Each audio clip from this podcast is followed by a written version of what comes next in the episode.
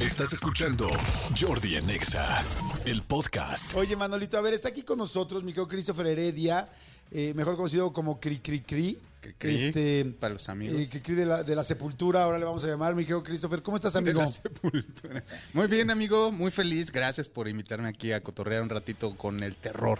Al contrario, la semana pasada estuvo padrísimo lo que platicaste de terror. Sí, sí. Muy, muy interesante. Y además el ejercicio que le hiciste a la gente sobre este, si era o no era eh, este, perdón, inteligencia artificial quien había generado la historia. Sí. Estuvo muy interesante todo el juego. Sí, sí, sí. Pero creo que ahora tienes algo también, eh, pues muy terrorífico, pero también muy real, ¿no? Exacto. Y güey, i- igual voy a aprovechar para decirle a la gente que también en la semana salió el podcast, Ah, un podcast especial, edición especial para Spotify, que está ahorita en, en el top. En el top de episodios de la semana. Toda la semana le fue increíble. A la gente le encantaron los cuentos de terror. Sí, hay que decirles que esto está en De Todo Un Mucho, ¿no? De todo un de todo mucho. mucho. El podcast que tenemos Marta y Gareda y yo, eh, Christopher Heredia fue invitado y hizo una lectura de cuentos de terror que estuvo fantástico. Este episodio se hizo especial para Spotify, no está en YouTube, No está en- no está en no está en ningún ningún lugar, no está en ninguna plataforma, Exclusivo. no está en ninguna plataforma de De Todo Un Mucho, está solo en De Todo Mucho Spotify. Exacto. Y aprovecho también para decirles, vayan, escúchenlo porque está en el top. Y pongan la campanita, activen la campanita por allá para que cada que de todo mucho suba un episodio, Spotify les notifique ahí en su celular. La campanita es un nuevo recurso que tienen. Sí, eso está buenísimo, ¿eh? A partir de que tú lo dijiste, yo empecé a poner la campanita a mis podcasts que me gustan y este y sí está bien padre que te anuncien cuando Sí. sube un nuevo... Se habían tardado, ¿no? Como que era algo muy básico. Sí, sí, yo creo que le habían dado mucha prioridad también a la música y ahora que se dio el boom, este, ya empezaron a, a, contemplar qué nuevas herramientas pueden hacer que haya más tráfico en los podcasts. Mira, aquí estoy buscando podcasts en ese momento y estoy buscando las listas de los podcasts número uno. Oye, perfecto, amigo. Pues a ver, ¿qué vamos a platicar hoy? Cuéntanos, por favor. Pues hoy traemos una historia espeluznante y real. Yo sé que tienes mucha audiencia aquí en Ciudad de México y en, internet desde hace ya algunos años esta, esta historia anda rondando. Incluso en algún momento Uriel, de Relatos de la Noche, amigo también mío, este, ha tenido la oportunidad de comentarla en su canal. Entonces, hoy se las traigo aquí de primera mano. Hay un famoso, famosa, famose involucrado. Entonces voy a, este, voy a tratar, no voy a decir su nombre, obviamente, porque, pero a lo mejor hasta la conoces, le conoces, ¿no? Ok. Vamos Perfecto. a dejarlo por ahí. Ok, a ver, entonces este, vamos a empezar con la historia.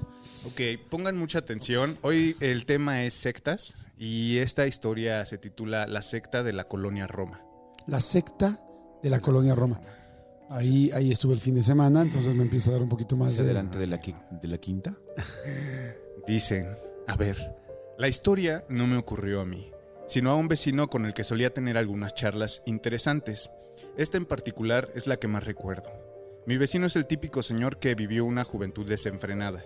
Alcohol, drogas, robos, hasta que acabó en la cárcel y se convirtió al cristianismo.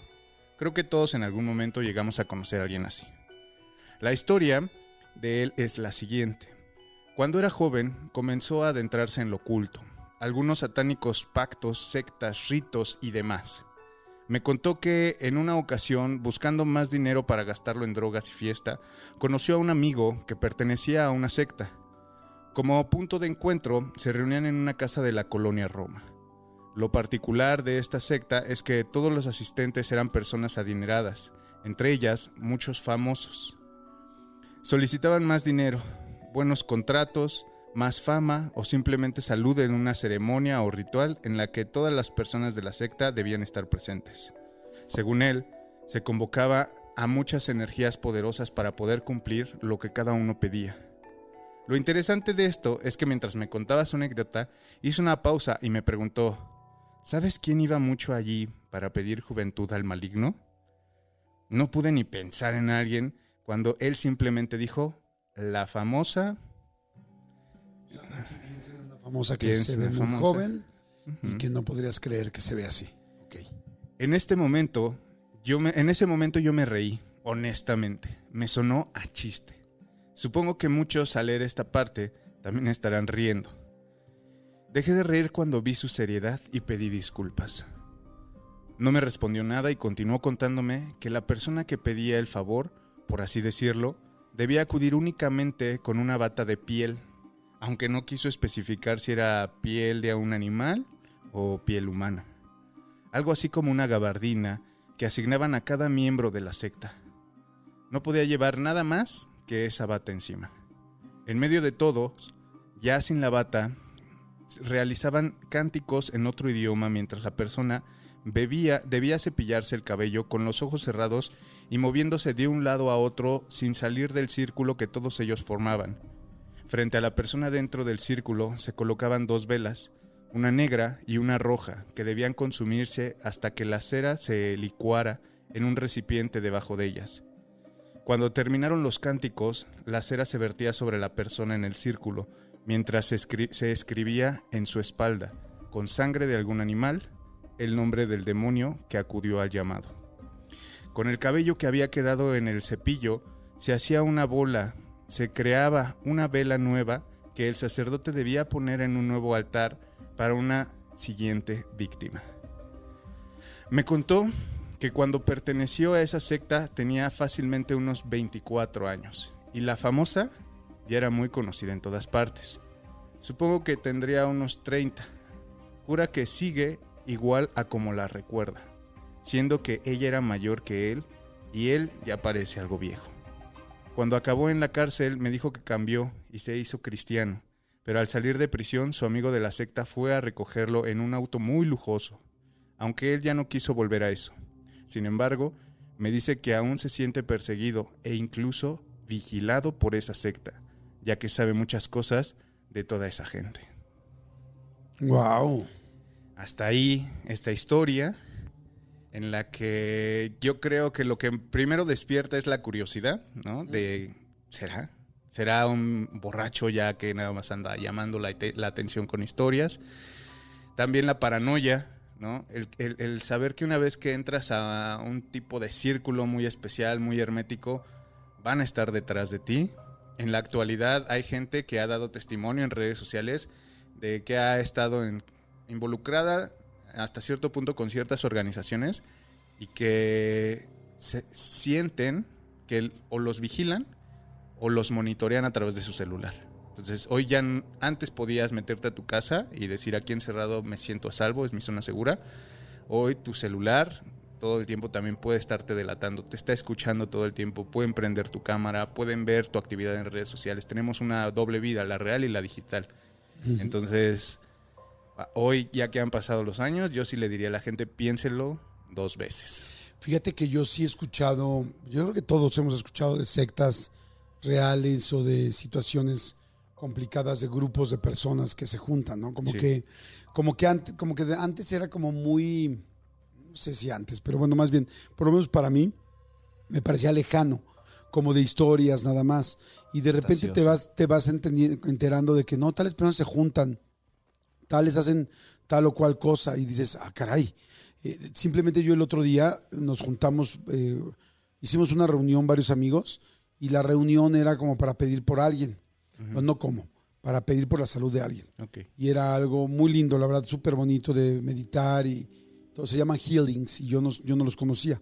Y fue algo muy lindo y muy, pues todo en pro de la salud de una persona.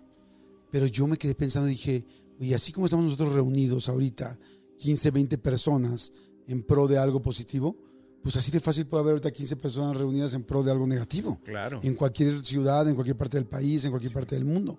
Y este dije, y, y- y porque aquí estoy yo, en una cosa completamente tranquila, ¿me explicó? Claro. Pero sí hay gente, pues digo, ahora que ha estado tan fuerte el asunto de los Illuminatis, bueno, que más bien se ha escuchado, porque eso es algo de toda la vida, o el asunto de los masones.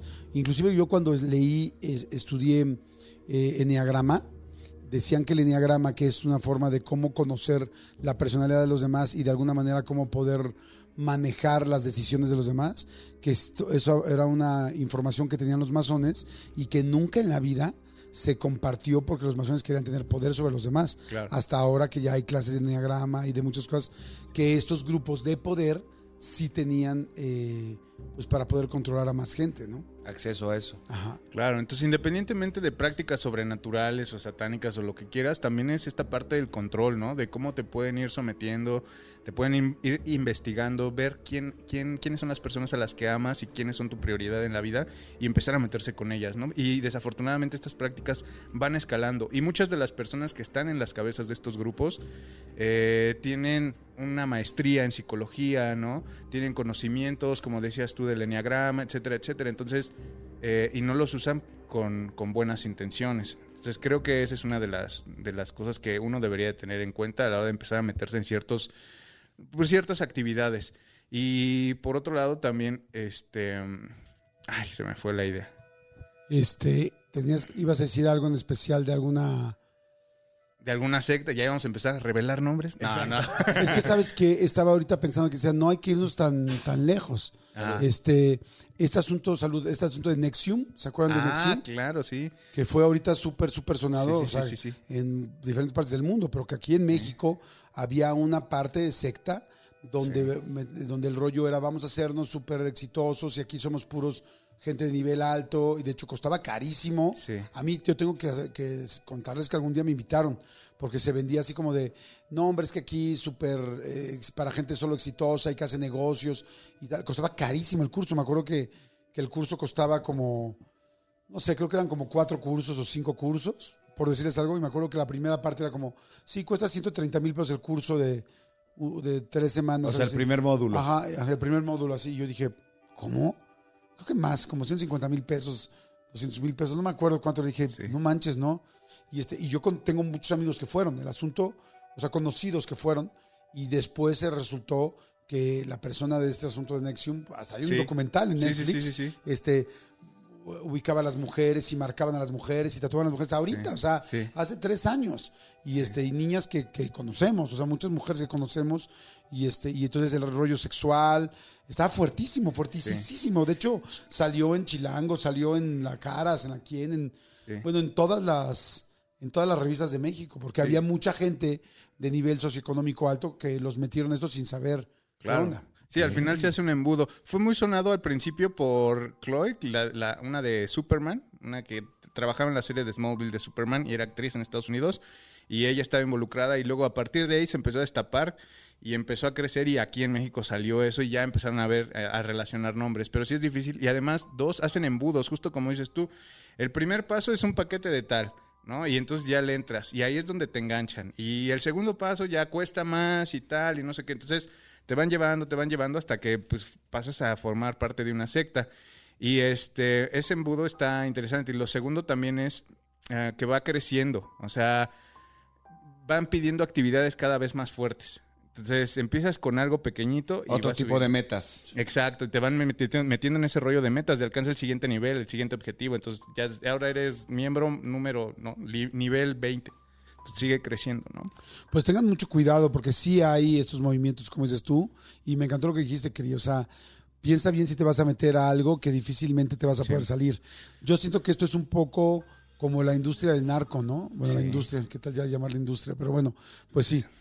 Se comporta como... se comporta como el narco, ¿no? Es como, dicen que hay cosas en las que una vez que entras Sí. va a ser imposible salir, ¿no? Entonces, Sí, sí, sí. piensa muy bien en qué te metes y este y, Y- qué haces. Y mucho ojo, porque estas personas son muy inteligentes y saben de qué pie cojeas. Entonces, a veces se acercan mucho a los jóvenes que tienen problemas en sus casas, que tienen problemas de violencia, que los papás están y no están, ¿no? O sea, físicamente están presentes, pero no saben nada de la vida de los hijos. Entonces ellos empiezan a sentir este abandono, esta necesidad de una figura paterna o materna, y estas personas lo saben perfectamente y se acercan con esos pretextos de yo te voy a ayudar o el simple hecho de llamarte hijo. ¿no? Cuando tu papá nunca te dice hijo y, y ya te empiezas a, a involucrar emocionalmente. ya- Entonces, si ustedes ubican algo que tengan que trabajar desde ahorita, vayan y trabajenlo no con no con sec- no con personas que no saben en qué pueden estar metidos, sino con profesionales de la salud, ¿no? Psicólogos, Sí. terapeutas, ya también incluso hay muchas fundaciones y asociaciones que lo hacen de manera gratuita. Entonces, si no tienen los recursos, acérquense a una de estas fundaciones y asociaciones, porque esto también los va a cuidar de no caer en este tipo de cosas. Y ya no solamente hablamos de sectas de lo paranormal, sino también el mismo, la, la misma manera en la que el narco recluta, ¿no? Claro. También es mismo modus operandi. De cualquier manera, no olviden nuestra invitación a Exactus. Este sábado nos vemos a las 2 de la mañana en la calle Campeche número 37. Exactus. Te espero vestido solamente de negro y recuerda, lleva una muñeca del pasado. Eh, les Traigo una muñeca del presente. Jordicus Primerus. Oigan, señores, gracias. Cris, ¿dónde te podemos seguir, escuchar? Oigan, estaba viendo el podcast ahorita de todo un mucho en Spotify. Está en lugar sexto de todos los podcasts de, de- en español del mundo. Sí. O sea, está en sexto lugar y este y ahí tenemos el episodio especial de Christopher Heredia. Vayan a escucharlo, está buenísimo. Sexto lugar. Ahorita lo estaba viendo, está fantástico. Sí, pues bueno, si quieren seguir y escuchar más historias, relatos de terror, a mí me encanta la literatura, entonces estoy enfocado en cuentos, pero también tenemos historias como estas que vienen de la realidad. Y pueden buscarme como Chris Durden, es K-R-I-S, Chris, D-U-R-D-N, Durden, Chris Durden. Ahí en todas las redes me encuentran. Sobre todo vayan a Facebook y a YouTube, ahí estoy subiendo videos diario, cada semana. Perfecto, buenísimo. Escúchanos en vivo de lunes a viernes a las 10 de la mañana en Exa FM 104.9.